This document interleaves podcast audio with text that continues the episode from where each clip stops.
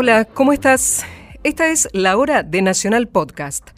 Soy Gisela López y hasta las 2 te voy a presentar lo mejor de la radio de todos y de sus 49 emisoras.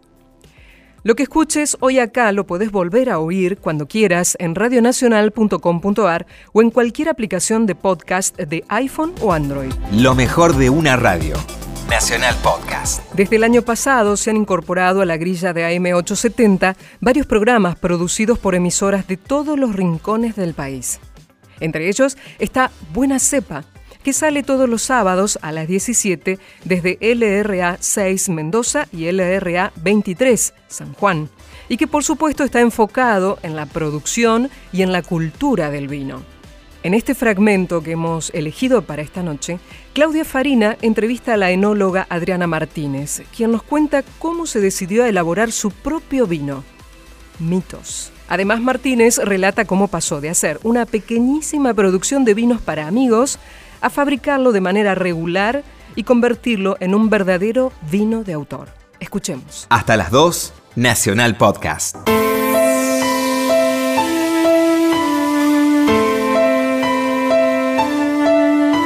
En nuestro programa de Buena Cepa le vamos a dar la bienvenida a la enóloga Adriana Martínez, que tiene una gran trayectoria en diferentes áreas de la vitivinicultura, pero también lanzó al mercado y vamos a estar hablando de sus vinos mitos. Adriana Martínez, bienvenida a Buena Cepa.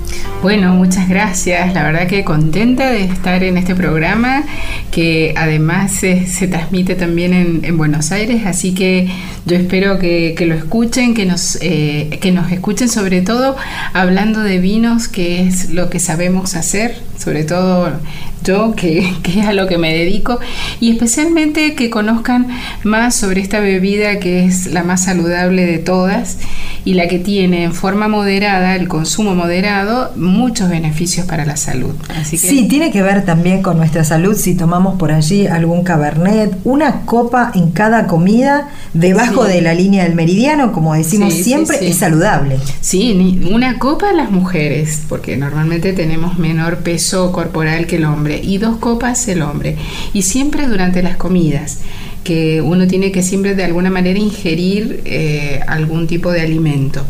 Eh, saludablemente o hidratándonos, que es cuando mejor se metaboliza el alcohol en el, en el cuerpo y en el organismo, siempre va a tener beneficios a nivel nutricional y a nivel de salud.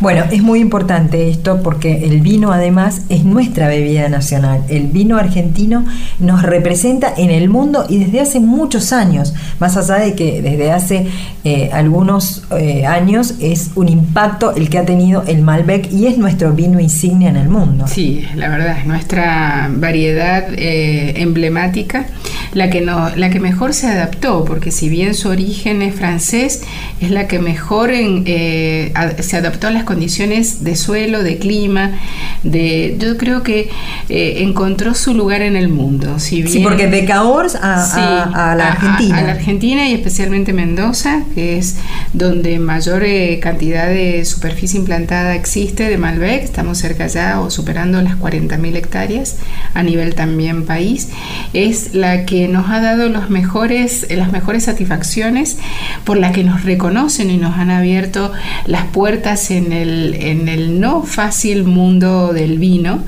Eh, como bien sabemos, existen tres países, sobre todo europeos, que llevan un poco, nos llevan o van a la vanguardia de todo lo que es el consumo y la, la exportación también de vinos, que es Italia, Francia y España.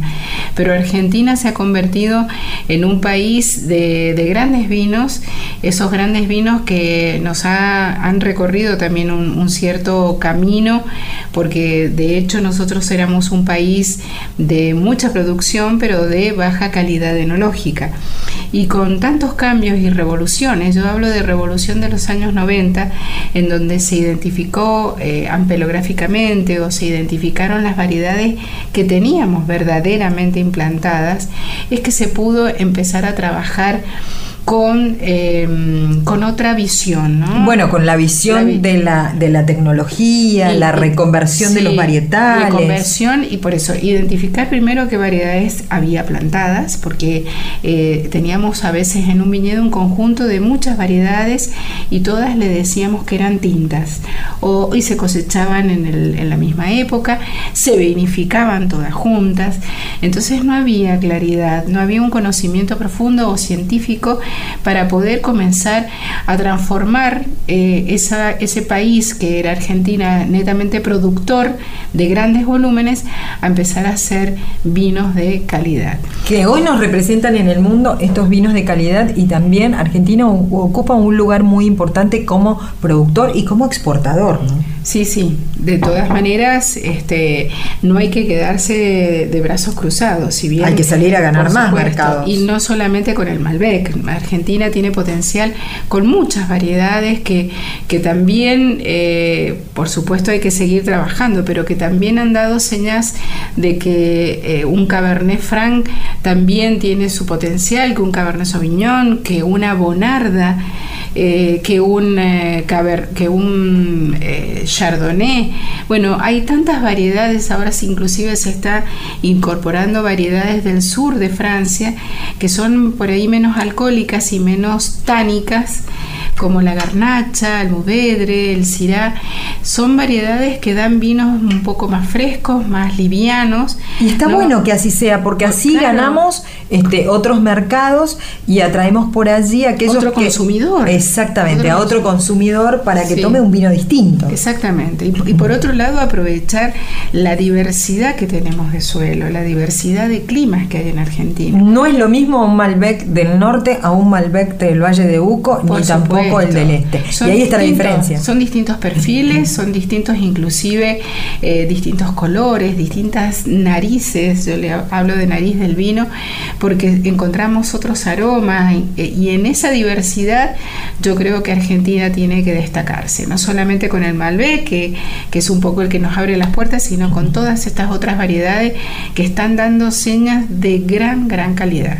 Bueno, y lo importante es eso, ¿no? Animarse a tomar, a tomar un vino, elegir cuál y tal vez este, comenzar allí a comparar en esta tarea de empezar a reconocer y a conocer más sobre el vino que se aprende a tomar. Y aparte que lo lindo del vino es que tiene momentos para todo. Existe el momento para un blanco, para un espumante, para un, eh, corte, un blend, un tinto, un, gran agasajo o un simple asado no tan nuestro. Eh, eh, existe el vino yo creo que para todos los momentos del día. Entonces, entonces, ¿por qué no aprovechar esa gran diversidad que tenemos para mm, justamente elegir uno de ellos y ver con qué, con quién y con qué alimento acompañarlo? Sí, eso, eso es sumamente importante. ¿Y cómo comenzó esta idea de hacer tu vino de autor, Adriana? En realidad fue bastante circunstancial, fue una, situación eh, que se dio muy espontáneamente. Eh, en el año 99, 1999, yo eh, dejaba ya de, trabajar en, una bodega importante que hoy es Nieto Cenetiner, porque en ese momento el grupo Pérez Compán adquiere todas las acciones de la bodega y, dije, bueno, estábamos, era febrero, digo, qué mejor que eh, hacer un vino para la casa. Entonces eh, se me ocurrió decir, bueno, voy a elaborar, eh, era una buena cosecha, venía muy bien, muy sana, como casi siempre sucede en Mendoza.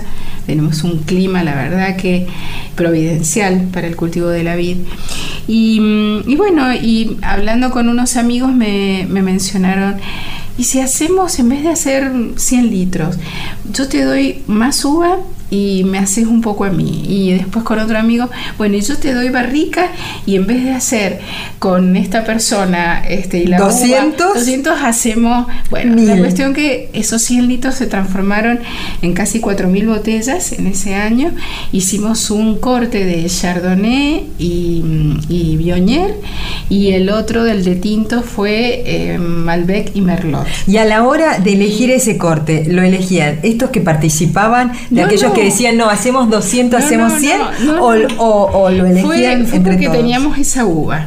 Entonces, bueno, fue buscar las herramientas eh, tecnológicas. Tenía una bodega que estaba sin utilizar, sin, no estaba funcionando como, como bodega. Entonces, de alguna manera la puse en funcionamiento, equipé el laboratorio, pusimos en marcha el equipo de frío, es muy importante, el frío durante la elaboración. La fermentación del vino es un proceso exotérmico, es decir, generador de calor, y se necesita enfriar, bajar esas temperaturas para que haya alcohol y no vinagre. Esa es una de las diferencias en la elaboración de uno y otro. Bueno, la bodega lo tenía, entonces lo único que había que hacer era un mantenimiento y así fue que nos lanzamos a esta aventura de, elaborar un vino que en teoría iba a ir para el consumo de cada familia, de los tres amigos. Y así empezó Mitos. ¿Y el nombre de dónde salió? Bueno, eh, como todo, el elegir el, nombre no, no, empezó desde el principio. En realidad cuando teníamos el vino ya terminado y viendo que había salido mucho mejor de lo que nos imaginábamos, yo veía la botella desnuda y decía, esto tiene que tener identidad. Hay que vestirla, tiene frío. Claro, hay que ponerle una etiqueta y esa etiqueta tiene que llevar identidad. Y bueno, y yo en realidad fue muy gracioso porque ahí nomás me entusiasmé y llamé a un diseñador gráfico al que le encargué. Este, siempre me fui por el lado de, la parte griega porque eh, había escuchado y leído sobre el pueblo griego, uno de los principales pueblos que, que comienzan a de alguna manera exportar entre los, eh, los pueblos vecinos del Mediterráneo y porque también tienen toda una simbología muy romántica sobre el vino.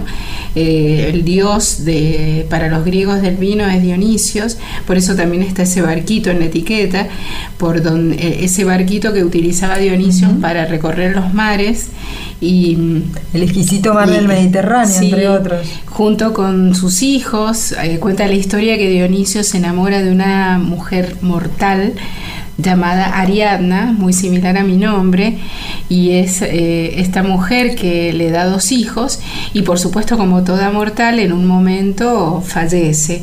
Entonces Dionisio, eh, insumido en una gran tristeza, se, mm, dedica a navegar eh, por todos los mares con sus hijos y en una oportunidad se encuentra con un barco pirata y él, como todo Dios y sus poderes, en vez de, em, de ofrecerles resistencia o batalla, los invita a que suban a su, a su barco. Entonces cuando los eh, piratas se subían al barco, eh, de las velas de, ese, de, sus, de su mástil iban eh, formándose sarmientos y brazos de, de, vid. Y de los brazos nacían los, los racimos que al caer por su madurez y su peso a cubierta, se transformaban en vino. Entonces esos piratas empezaban a beber ese jugo tan y del, del enemigo ya eran amigos. Claro, y, caían al mar, y al caer al mar se transformaban, eh, Dioniso los transformaba en delfines. En algunas etiquetas hay chiquitos, hay dos delfines que son los que después acompañaron cuidándolo y protegiéndolo a, a Dionisio. Por eso hay toda una simbología. Eso me atrajo mucho y eh, hicimos con trabajando con el diseñador un diseño como ves con iconos precioso sí de la etiqueta. Y, el, resto de los coequiper estuvieron todos de acuerdo te dijeron no, no, es que la única que le puso nombre fui yo. Ellos se tomaron el vino y uno de ellos ni siquiera, le pusiste el nombre. yo No, no, no, pero es que ellos no le pusieron nombre. Directamente. Ni directamente, ellos se los llevaron. Lo a su dejaron casa. desvestidos. Pero ¿qué pasó? Que yo empecé a venderlo así entre amigos y resulta que después llegó un momento en que me faltó. Entonces le llamo a uno de ellos y le digo, mira, eh, ¿cómo estás con el vino? "Uh, me quedan como 700 botellas. Bueno, te las compro todas. Porque al final Mitos ha tenido mucho éxito y bueno, y me he quedado sin vino. Mientras estaba cursando en el año 99. Así que bueno, dije, ¿por qué no empezar y trabajarlo ya de una manera más comercial, más eh, en serio, digamos, ya trabaja, pensándola como un negocio, no como una idea entre amigos? Y bueno, así surgió Mitos, que hoy ya tiene muchos años. Eh, no ha sido fácil todo este proceso porque hacer pocas botellas, aunque sea de, de buen precio, una relación, tiene muy buena relación calidad-precio, no es un vino caro. En este momento está en 280 pesos la botella para la calidad que tiene, es un vino de guarda. ¿Y te pueden da- llamar y comprártelo me directamente pueden- a vos o hay un intermediario? No, no, no, directamente a mí, a mitoswines.gmail.com. Estoy en Facebook, estoy en Instagram como Mitos Argentina también, o como Mitos Wines Argentina, me van a- o como simplemente Adriana Martínez, me encuentran en las redes sociales. Soy bastante activa, no soy del Twitter, pero sí de Instagram y de Facebook, y por supuesto de Gmail.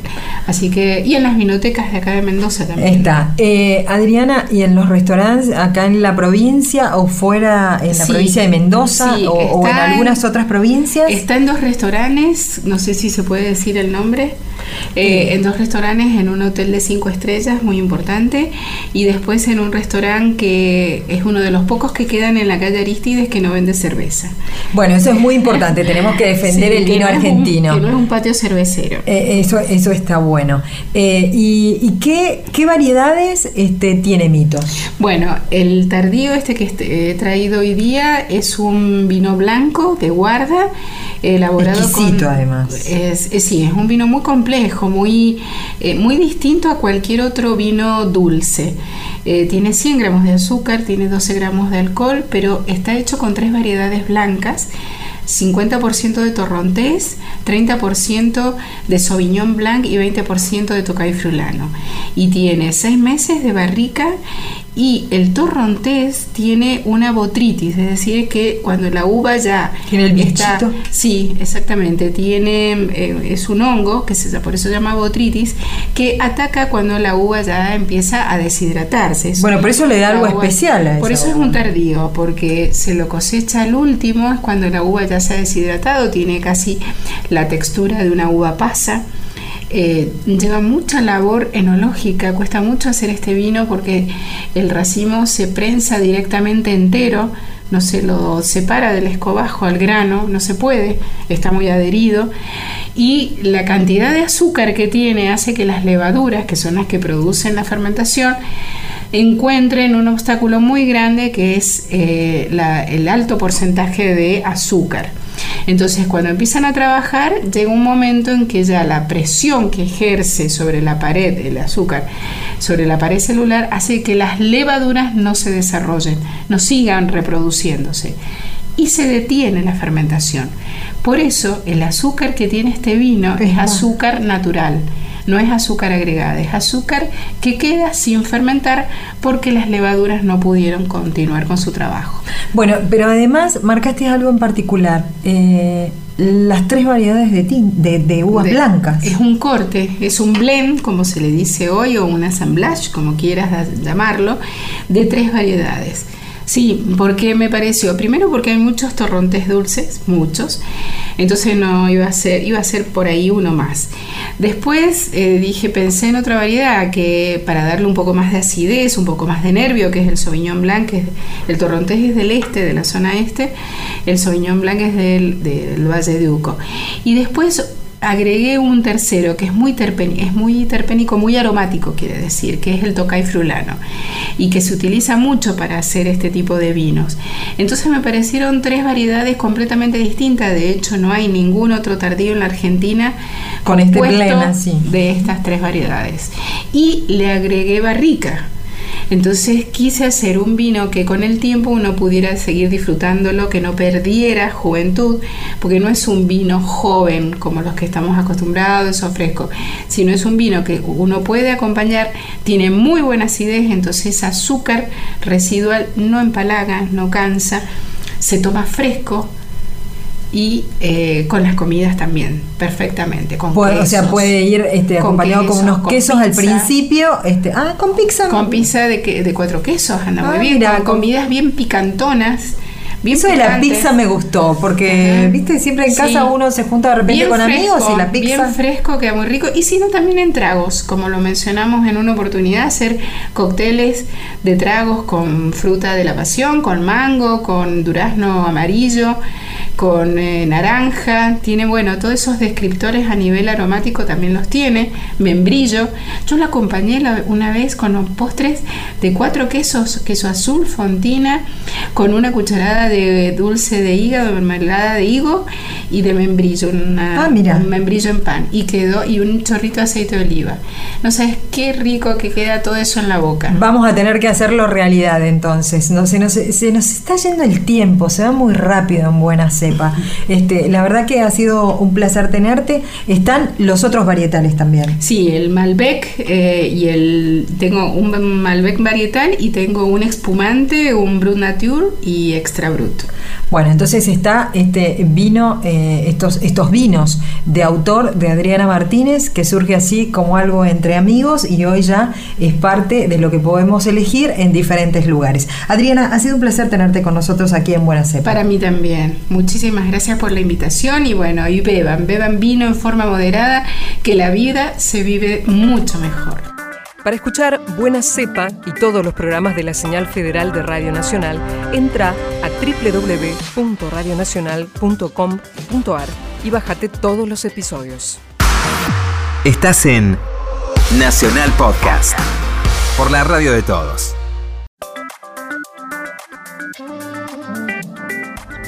Nacional Podcast, nuevo programa.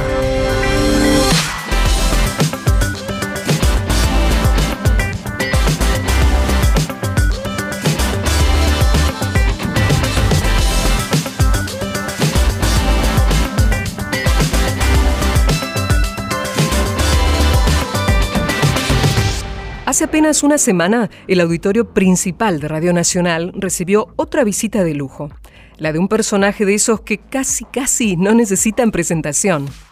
Con transmisión en vivo, por radio y por streaming de video, Palito Ortega habló largo y tendido con Carlos Ares sobre su carrera artística, su carrera política y su carrera como empresario. Vamos a revivir el comienzo de esa charla, acá, en Nacional Podcast.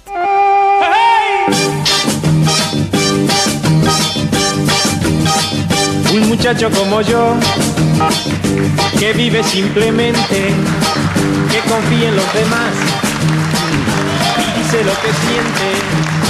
Un muchacho como yo, es exactamente una chica como Hola, bienvenidos a estos programas especiales desde el auditorio de Radio Nacional para todo el país. Gracias por estar acá, eh, por los aplausos.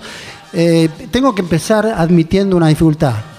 Un muchacho como yo, que ha tenido una vida simple, simplemente, eh, tiene que admitir que no puede contar todas las vidas de Palito Ortega definitivamente.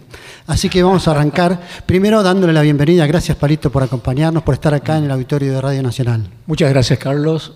Y mm, doblemente agradecido a la gente que, que vino hoy al auditorio porque es, le avisamos al, resto del país que llueve mucho en Buenos Aires.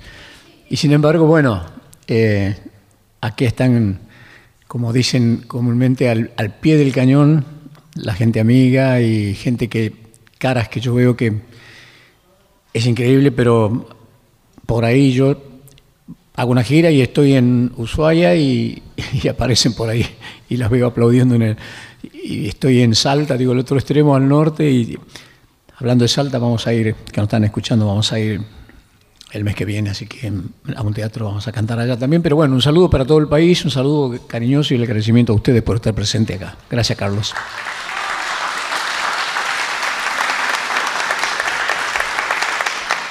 Como decíamos, Palito, contar tu vida, todas las, las vidas, porque vos tenés más de 10 vidas, nosotros tenemos solo una.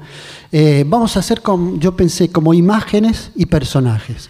Tengo una imagen tuya, porque me la has contado, de una madrugada, casi antes del amanecer, que te habías ido a tocar a Tucumán y te fuiste, tuviste ganas de, ir, de volver a tu casa. Y te fuiste esa madrugada, no había nadie en el pueblo, te paraste frente a tu casa y te quedaste mirando tu casa, que pronto va a ser un museo, ¿no? Sí. ¿Y qué pasó ahí? ¿Por qué tuviste que ir? ¿Qué quisiste ir a ver? Bueno, la historia tal vez sea más curiosa cuando eh, yo me, me vine a Buenos Aires, tenía 15 para 16, y todos los chicos que hacían muchas bromas, nos conocíamos, todos me gritaban, lleva pan en la valija, te vas a morir de hambre, ¿a dónde vas? ¿Qué y yo, no, no, era, era como un cuadro de una gran comedia musical, esa despedida del pueblo, porque en los pueblos la gente es muy curiosa, pero no se hace ver, te miran a través, abren la ventana despacito y te miran a través de la ventana así. Entonces yo, y los que se animaron a salir, que me saludaron, se reían casi como diciendo, este pibe está loco, este, o este chango está loco. Y el último abrazo con mi viejo, tal, bueno, pasó todo esto, porque además vos les decías, yo voy a triunfar. Sí, yo les, yo les decía, yo cantaba todo el tiempo y me decían de todo, los chicos me cargaban, ¿no? pero yo les decía, ustedes ríanse, ríanse. Un día, acuérdense lo que les digo, un día van a tener que pagar una entrada para verme y escucharme cantar. Y se mataban de risa más, se, se escuchaba de todos los de pueblos vecinos, las, son las carcajadas de todos. Así fue que me vine a Buenos Aires, bueno, cuando, la, cuando yo regreso a Tucumán, habían pasado siete años y, y meses. Yo regreso ya como Palito Ortega. Eh, fue, fue un, un, una odisea aterrizar porque fuimos con un avión privado donde llevábamos a todos los músicos y cuando el piloto larga, saca potencia y empieza a largar el, el, avión, digo esto con conocimiento de causa, pues yo hice el curso y soy piloto civil. Es muy difícil sacarlo al avión cuando va con carga, meter potencia y sacarlo otra vez cuando ya lo entregó casi como para ir a aterrizar. Y, y, el avión se sacude todo, salimos, no se podía aterrizar, habían invadido la pista. Y todo eso yo lo tenía, en, en, lo, lo, tengo muy fresco ¿Y en qué mi pasó memoria. cuando, me acuerdo ahora, ¿qué, ¿qué pasó cuando el avión finalmente baja? Bajás por la escalerilla del avión y ves una bandera en Ah, la terraza del aeropuerto. Por eso, eh, cuando, cuando eh, había un- una cantidad de gente que tenían muchas, muchos carteles, y en uno decía, tus amigos del ingenio Mercedes, que es el pueblo donde yo nací, en Lules, ¿no? Ex ingenio. Los ya, mismos que siete años Los antes- mismos que me decían, lleva pan en la valija, todo, y, este, te decía tus amigos de, de Mercedes. Me dio mucha emoción y yo dije, qué lindo sería poder darle un abrazo, pero había un zafarrancho de, de avalancha, de cosas que no se podía. Eh, a la noche, a la, la, la, la, presentación en la radio fue caótica, lamentablemente. Hubo muchos policías heridos, arrancaba la gente baldosa, porque la policía, tiraba gases porque, por la avalancha que había en la calle para entrar a la radio. Finalmente no se podía y ahí se armó todo un enfrentamiento que a la noche se trasladó un poco también a los dos clubes donde canté. Al día siguiente me viene a buscar, me dice el gobernador quiere hablar con usted, me llevan a la casa de gobierno, estaba un señor Helsi, de apellido, de apellido Helsi, era el gobernador, me dijo, mire, señor Ortega, yo no, puedo rendir, no le puedo garantizar nada más de, de, de, de seguridad. Si yo le pido, por favor, que se vaya y este, no me cree problemas, el avión de la provincia está a su disposición. De manera que yo dije, bueno, déjeme cantar esta noche, yo te, tengo hoy y mañana, me voy y te, termino esta noche. Y, bueno, esa noche canté y, y, vamos a comer y estábamos ya como a las cuatro y algo de la mañana.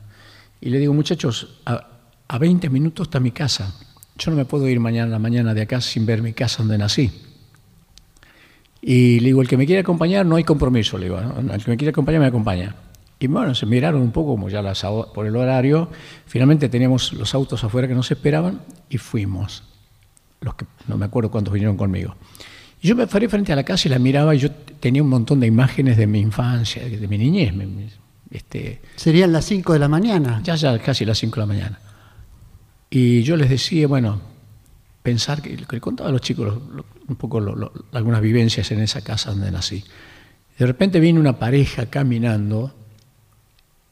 Me acuerdo que el, muchacho traía una bicicleta, venía, la venía abrazando y tenía una bicicleta en la otra mano que la venía llevando. Y los, músicos me cubren un poco, yo me quedo en el centro y me cubren un poco para que no, no se den cuenta que era yo el que estaba ahí. Y van pasando por detrás nuestro y la chica dice, pero mira estos locos a la hora que vine a ver la casa donde nació Palito Ortega. y estaba yo, era yo, el loco. Este... De, esa, de esa situación de tus años que vivías ahí, hay una frase que te dice tu padre que la repetís como si te hubiera marcado para siempre, ¿no? Hmm. Porque tu padre se toma un par de días para cuando vos le pedís permiso para irte, tu padre se toma un par de días para tomarlo, mm. para, para que te vayas, para teorizarte el viaje. Pero hay una frase en una historia que vivís ahí que dice, nunca comas hijo del pan de la vergüenza. Mm. Y eso vos lo repetís como si te hubiera dicho la lección de tu vida, ¿no? ¿Y qué tenía que ver eso? ¿Por qué te decía eso? Sí, tenía que ver porque eh, yo creo, aquí entraríamos en un terreno que es lo voy a tratar de hacer muy breve, pero un terreno que es el terreno de la política, que es muy largo. Eh, yo creo que eh, al movimiento peronista a nivel nacional le hicieron más daño los, aquellos que se decían peronistas que el mismo Perón. Eh, las unidades básicas eran, eran realmente manejadas por gente muy fanatizada, pero mal. Casi, casi como que uno terminaba rebelándose contra ese autoritarismo que te tenés que afiliar, te tenés que afiliar. Y mi papá era más radical que peronista, pero se hubiese afiliado si, si no, no lo apuraban de la manera que lo apuraban. Entonces se, rebeló y la pasó mal. Eh, entonces venía el camión de la municipalidad para Navidad y nos daban una, bolsa con alguna ropa y una, botella de sidra, no un pan dulce. Y mi papá no quería que me ponga en la fila, para nada. Este, y yo veía que a todos los chicos le hacían gritar, viva Perón, viva Evita, y le daban el bolso. Entonces, este, mi padre me dijo, de ninguna manera quiero que vaya, dice, porque ese pan que están repartiendo es el pan de la vergüenza. Y no hay que comer nunca pan de vergüenza. Me quedó grabado esto, ¿no? Este, porque en realidad sí le hacían gritar a los chicos, antes de darle el bolso donde estaba el, pan dulce, le hacían gritar viva Perón, viva Evita. Yo de todas maneras, eh, digo, el primer par de zapatillas que me puse, porque sí me fueron alpargatas, el primer par de zapatillas que me puse me lo regalaron de la Fundación Eva Perón. Para mí era Evita fue mucho más trascendente en el aspecto social de lo que representó Perón pero bueno, esto es entrar en un terreno político que es muy largo. Sí, y, no, y a propósito de eso también digo la cultura que había, eh, que vos años más tarde fuiste gobernador de Tucumán, ese chico que se iba del pueblo, llegó a ser gobernador de Tucumán. Y también hay eh, varias leyendas en ese sentido, ¿no? Muchos creen que te hizo Menem en la política mm. y en realidad no, ni lo conocías a Menem cuando ya eras candidato. No, no, yo no lo conocía y yo era ya, ya, estaba, ya estaba en campaña yo. Y los muchachos que fueron los gestores un poco de mi vuelta a Tucumán, porque no había forma de ganarle a Bussi. Lo de Bussi es toda una historia bastante... Porque yo no, no pensaba nunca meterme en, el lío de la política, de verdad. Digo lío porque es un lío. Eh, yo mandaba cosas desde Miami, mandaba cosas para el hospital de niños, porque todos los médicos amigos que yo tenía en Miami juntaban todos los elementos, ya sean placas radiográficas, antibióticos pediátricos, en fin. Y, siempre los mandaba a la cooperadora del Hospital de Niños de Tucumán. En una oportunidad yo había una gran promoción, no me, olvido del mínimo detalle de esa promoción de placas radiográficas producidas en España. Todos los médicos amigos recibían como promoción una cantidad. Entonces, mira, tengo una cantidad, son tres medidas las placas radiográficas, y de tal medida, tal medida, tal. Bueno, además de elementos de, cirugía y, fundamentalmente antibióticos pediátricos. Y dije, no lo voy a mandarlo, voy a ir yo. Y vengo a, Tucumán, a Buenos Aires, de, de acá tomo el avión, me voy llevándose las cajas con todos esos elementos, lo entrego a la cooperadora del hospital, me voy con unos amigos a comer unas empanadas antes de irme al aeropuerto a tomar el avión de vuelta, porque nada más venía nada más que para eso. Y ahí comiendo unas empanadas con los muchachos, le digo, muchachos, ¿cómo está la situación en Tucumán? ¿Qué pasa? Y me dijeron, no, no, terrible, terrible, terrible. La provincia va a ser intervenida dentro de poco. La intervención federal viene, viene por el gobernador Domato y gana Bussi. Y yo digo, bueno, pero Bussi tiene una historia acá en la provincia que no hace falta que yo se las recuerde. O, ¿Cómo puede ser? No, no, me dice, no, no, nadie le puede ganar a Bussi, nadie. Tiene el 63% en todas las encuestas. El peronismo el 8%, el radicalismo el 12%. Y después veo partiditos así chicos, obrero, el partido tal. Yo me fui pensando en esto y dije yo, ¿por qué viajé yo? ¿Por qué vine a Estados Unidos en este momento? Y tuve que tener esta conversación. Yo había construido una casa en Miami ya, que creía que era mi casa, que iba a ser mi casa definitiva. Hace un año que estábamos en esa casa, mis hijos les costó mucho adaptarse a un nuevo sistema de vida, a un nuevo sistema de un país tan diferente. Todos habían asimilado perfectamente ya todo el, el idioma y tenían amigos y todo. Y al año de estar viviendo en esa casa que construimos nosotros, le dije a todos, los reuní, le dije, nos vamos, a Tucumán. Y se empezaron a reír a carcajada. Creían que era una broma. Siempre hay alguien que se ríe de las cosas que propones. Claro, pues yo dije, voy a ser gobernador. Y, se reían más todavía. bueno, no se rían, le digo, porque es en serio. Le digo, yo me enteré de esto y yo no le voy a ganar a, a Bussi por estadista, porque tengo una trayectoria política. Yo le voy a ganar a Bussi solamente porque la gente me conoce, soy tucumano, Busis entrerriano, la gente no sabía, pero... Y le digo, y fue intervención, interventor federal en un momento de la dictadura donde era muy, muy pesada la situación. Eh, y yo no sé por qué, Dios sabe por qué hace las cosas. Yo fui en este momento para enterarme de esto. No hay quien le gane a Bussi. Y verdad que no, había, no le podían ganar. Entonces fui con unos amigos y le digo, muchachos, armen un acto en el estadio de Lules. Y empieza, la mañana amanece con llovizna. Yo ya averiguo por dos o tres profesionales y, los reúno, un gran economista, una gran persona, una persona que más sabía de educación, una señora llamada Paula Ledesma,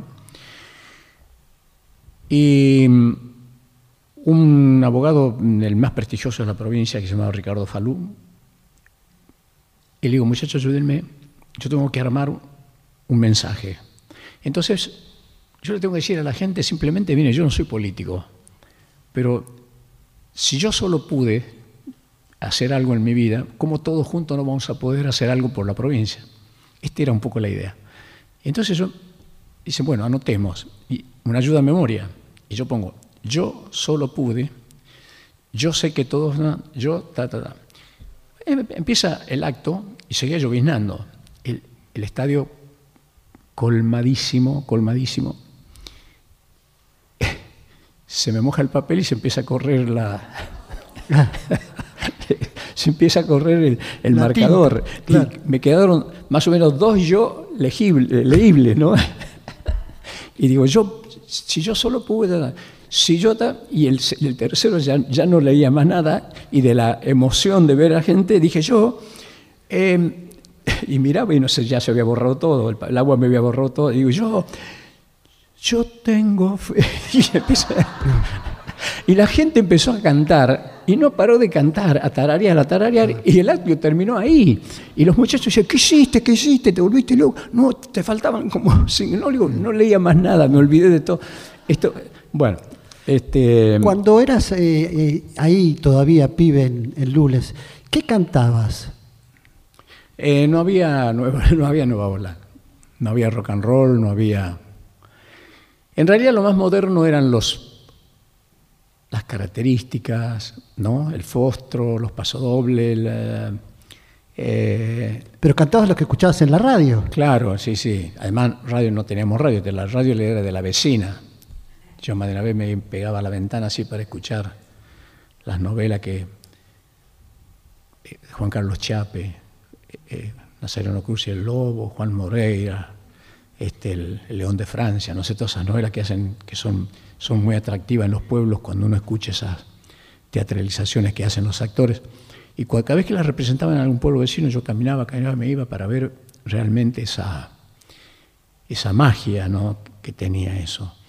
Este, Pero, por ejemplo, mie- mientras lustrabas las tumbas del pueblo, que fue uno de tus trabajos, lustrar tumbas, Sí, limpiaba sepulturas y... Y cantabas. Y cantaba. Y, y- y llevaba una, una lij- un cajoncito con una lija, lijaba las cruces y las pintaba. Con- generalmente las, las- las cruces del- de, los, de, las, este, de las tumbas, esas sepulturas, se, están al aire libre y se arruinan enseguida, la pintura, todo, entonces se pintan de negro y cuando eran de chicos se pintaban de negro y las tres puntitas blancas, eso me acuerdo. Tenía pintura negra y blanca y papel de lija.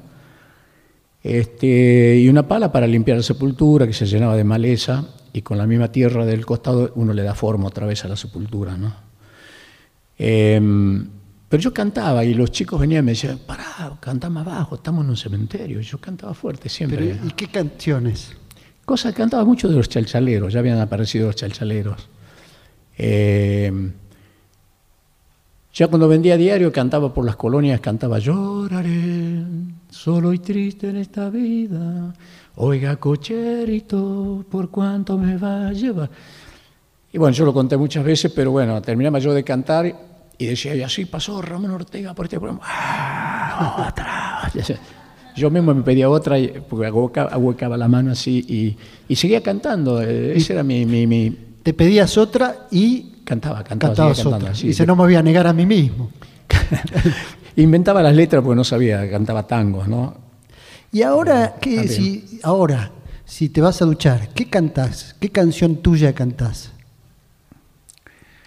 Normalmente eh, nada conocido, sino que algo que tengo en la cabeza que, que le estoy dando forma, hasta que no la termino de escribir, este, la repito, la repito y pienso en imágenes, generalmente las imágenes, las mejores imágenes que puedo tener para, para redondear la canción. Claro. Pero Y la, No. la primera de todas tuyas, la que vos considerás esta fue la primera mía, ¿cuál es? que tuvo éxito o que yo pensé, o que me gustó a mí. Sí, la que te gustó a vos y la que tuvo éxito, las dos. En realidad una pintura muy real eh, fue Changuito Cañero.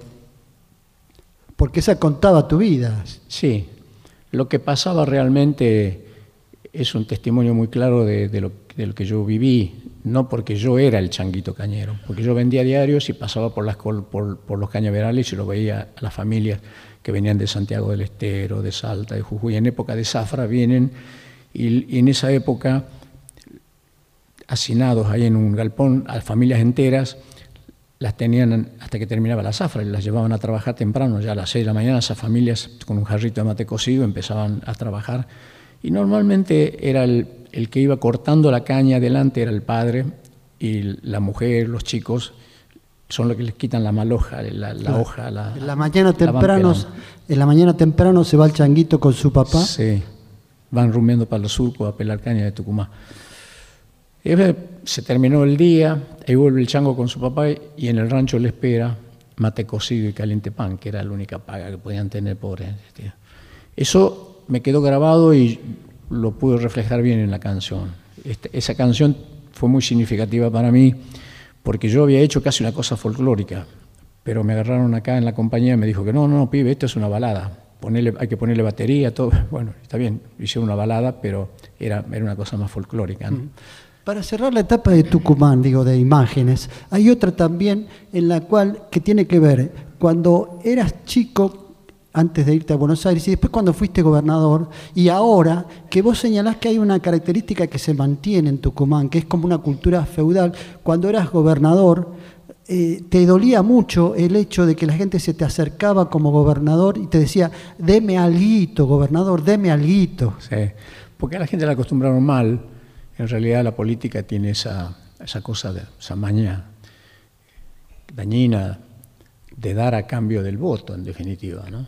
Entonces, este, los gobernadores anteriores habían pagado a todos los que trabajaban para sus campañas, le pagaban con, con, con darles un puesto determinado en, el gobierno. Entonces un gobierno de una provincia chica y más bien una, con cierta precariedad económica, eh, tenía, cuando yo asumí tenía 73.000 empleados públicos y una provincia que tranquilamente se podía manejar con 30, 40 mil empleados públicos. Pero cada político va metiendo gente. Yo tuve un disgusto muy, muy, muy grande familiar porque un hermano mío eh, quiso ayudarme en la campaña y yo le dije, si vos trabajas en la campaña, yo voy a ganar, le dije, porque yo siempre tenía pero la seguridad que él iba a ganar a Bus. Y le digo, no quiero, no quiero tener compromiso con, con, con, un hermano, te voy a tener que dar un trabajo. Le digo, no puedo, no quiero. Y se enojó tanto que a la semana estaba trabajando para Busi. salió en una campaña televisiva diciendo yo soy el hermano, yo soy ta, ta, el hermano. Dice, mi hermano no conoce de política, voten a Bus. Bueno, fue un, shock fue muy fuerte para mí, pero finalmente no, no concebía yo la, idea de que, por, por, ser un familiar tenía que darle un trabajo en, en un gobierno con dinero que no, no, no era mío. Entonces, este, la provincia está sobredimensionada, como todas las provincias casi, están sobredimensionadas en su estructura de funcionamiento em, administrativo.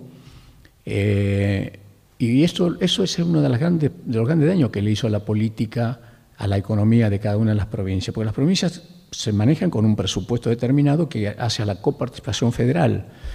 Y después las recaudaciones de la propia provincia a veces son muy, chicas, muy bajas. Eh, entonces uno dice, bueno, yo tengo prioridad, casi las tres prioridades de todo, el mundo, es decir, educación, eh, de alguna manera la, obra pública y la salud fundamentalmente. Y, bueno, me tocó lidiar con gente, con gremialistas que eran muy duros. Eh, cuando yo asumí, la provincia tenía seis o siete años de haber tenido en esos 6, 7 años nada más que 100 días de clase por año. Por lo tanto, ya había una generación perdida, porque un chico que no tiene una base sólida como una primaria, es imposible pensar en, en una secundaria ni un terciario, mucho menos en un universitario. Entonces, em, me, puse como, idea que tenía que sí o sí tener las escuelas abiertas, y, las tuvimos, yo me peleé mucho, me peleé mucho con, con el dirigente gremial Santillante, era de apellido me peleé mucho porque, bueno, ellos tienen muchos reclamos, tienen la suplencia, después querían la suplencia de la suplencia y tenían después también el tema de la titularidad de los suplentes. Entonces la planta se va agrandando de, personal titular. ¿Y esa impresión que tuviste como gobernador también la tenés ahora, a pesar de que ya estás alejado de la política, pero la sensación de que esa cultura continúa? Yo creo que continúa. Eh, el mal, uno de los grandes males es, es el, ese clientelismo que se hace con, la política. Em, y después, bueno, las provincias tienen cada una una característica. Este, yo me daba cuenta que la gente estaba muy acostumbrada a que el político les dé algo, por lo que dijiste, contaste vos de esa historia. Yo se inundó un pueblo y le dije al gabinete en completo, le dije, vengan, vamos, porque yo no les voy a contar después a cada uno qué hace falta. Venga cada venga, venga economía, venga el ministro de gobierno, venga el ministro de seguridad, vengan, vengan conmigo. Realmente, bueno, fue, una, tragedia. Menos mal que no murió nadie, pero, pero se inundó todo un pueblo. Eh, y, tengo la imagen de estar con el intendente del pueblo hablando, mirando a ver dónde empezábamos, y, gente que venía corriendo, llegaba agitada y me decían, eh, gobernador, a mí, deme, a mí, también, también deme algo, deme algo. Y yo digo, no estoy dando nada. Vine a ver qué es lo que hace falta. Todavía no estoy dando nada. ¿Cómo no va a dar nada? Se enojaban. yo decía, no, digo, la inundación ocurrió hoy, yo estoy hoy acá para ver cómo solucionamos el problema, no tengo. Es decir, que la gente estaba acostumbrada a que lleguen y, los conformen con darle una cosita así, aunque después se siguen inundando por, por, el resto de la vida.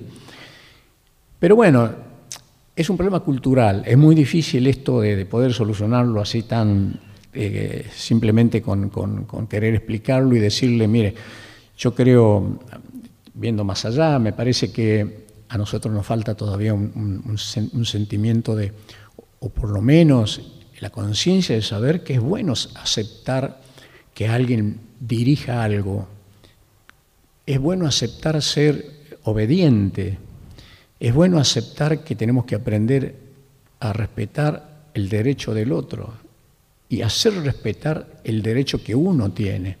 Entonces, y que eso se traslade a la justicia y que la justicia sea verdaderamente. Yo tuve experiencias terribles porque yo decía, a ver, ¿cómo puede ser que el Malevo Ferreira haya matado a, este, a este, a este, y, sigue siendo el, jefe de, de, brigada, el comisario de brigada de investigaciones? Y entonces dije, no, había había matado a dos chicos porque habían robado una bicicleta, una moto, se, se fugaron Salta, Salta los entrega, lo vienen trayendo y lo baja en un río, le pega dos tiros y... Entonces yo dije, no. Y lo, lo, llevo a juicio oral y público, se me escapó, anduvo escapado un montón de tiempo. Y la misma policía también a veces eran cómplices porque le avisaban que ya, ya estábamos detrás de él y se escapaba de nuevo. Finalmente un día le pongo un plazo al jefe de policía y le dije, si usted el lunes, hoy es viernes, bueno, si el lunes usted no me trae al detenido al malvado, yo, venga el, lunes venga la asunción del nuevo jefe. Yo me enojé mucho porque ya estábamos siendo un poco, con la gente se reía un poco, yo, se le escapa al malevo, eso. Mando a hacer una encuesta, sale condenado, sale condenado a cadena perpetua, porque él, él tiene la mala suerte, el malevo, que cuando trae esos dos chicos, esos dos últimos chicos que mata, los traía de Salta, los baja en un puente, en un río, no estaba seco el río, lo baja, lo mete bajo el puente y abajo el puente, delante de los otros policías, los ajustició, los mató. Y le dispara a un cabito, a un policía, le dispara a los pies, porque esto iba a simular después que había sido un enfrentamiento, donde fue herido un policía y murieron dos delincuentes. Este era el cabo entra a disparar, pues no le sale la bala, no le sale el tiro el campo y atraviesa todo un monte y se mete y aparece en Salta de vuelta y se quedó a vivir en Salta porque se volvió a lo mataban. Cuando fue el juicio oral, parece una película. El juicio oral, se abre la puerta y aparece el policía este, levanta la mano y dice, yo estuve el día que él mató a los dos chicos y a mí me disparó para simular un enfrentamiento. Un silencio total por supuesto que hacen la investigación a ver si era verdad todo lo que le estaba diciendo y por dónde había pasado, van a las casitas, esos ranchos que hay en el campo, en los montes, y dicen si pasó por acá. Pidió agua y siguió. Así que se comprobó todo, termina condenado y el día que, lo condenan, la misma policía le pasan una granada desactivada, se pone su sombrero de John Wayne y sale, manda a buscar a su novio y sale con la granada desactivada en la mano. Bueno, esa noche yo pasé a toda la oficialidad que estaba en ese momento ahí, lo, a retiro, por supuesto, que, quien se la pasaron ellos. Y cuando lo encontramos, lo encontramos en un rancho paupérrimo ahí en el límite de Santiago del Estero con Tucumán. Pues finalmente, lo que voy es esto. Mando a hacer una encuesta. El 60% votaban a favor de Malevo Ferreira. ¿Por qué? Y no, porque este... Eh, te agarra un chorro y lo mata. ¿Cómo? Sí, sí, porque te agarra un chorro este y lo, pega un tiro. Pero no es así. Lo tienen que detener y tiene que pagar si, si es un, y tiene que ir al preso, pero no se puede matar así. Y ya venía, la historia venía de largo porque públicamente, muchas veces entre Bussi y él, se peleaban porque decía, según el malevo, decía que Bussi no había intervenido en el asalto en el monte al grupo guerrillero tal y tal, sino que había sido su grupo dirigido por. Entonces, en ese, en ese asalto a ese, en el monte, a ese grupo, habían muerto 10 personas y discutían esas cosas públicamente.